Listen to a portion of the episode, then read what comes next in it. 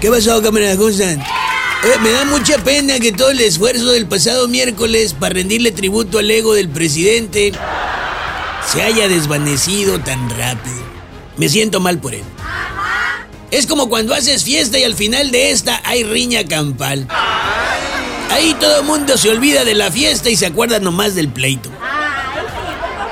Un par de días antes de, la pachanga de la verbena ahí en el Zócalo, surgieron los casos de la fábrica de chocolate de sus hijos y Sembrando Vida.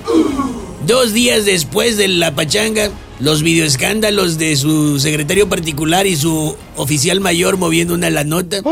Lo que de manera fulminante, pues le tumbó todo el confeti que el presidente traía en el pelo. ¿Qué es eso? Total que hizo un coraje, ¿no? Y apenas le habían servido una tacita de té de tila para la bilis cuando se ventila la investigación de la unidad de inteligencia financiera sobre su fiscal carnal Hertz Manero y también sobre el ex titular de la UIF, Santiago Nieto y SAS.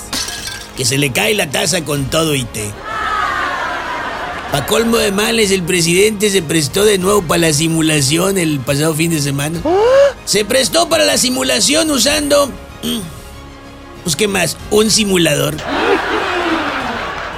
Diciendo que ya tenían el tren al aeropuerto Felipe Ángeles y que el viaje sería de 45 minutos.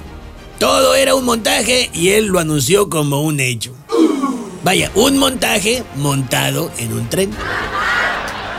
En fin, ante todo este rodar por las escaleras de la credibilidad de los últimos días, el presidente se convirtió en dragón y flameó a los medios de comunicación y achicharró a periodistas a destajo.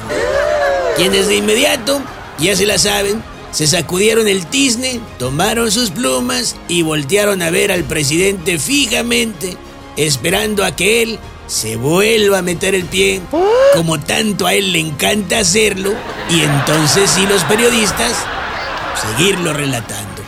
Aunque le dé coraje a López Obrador y se le caigan sus tacitas de té de tila.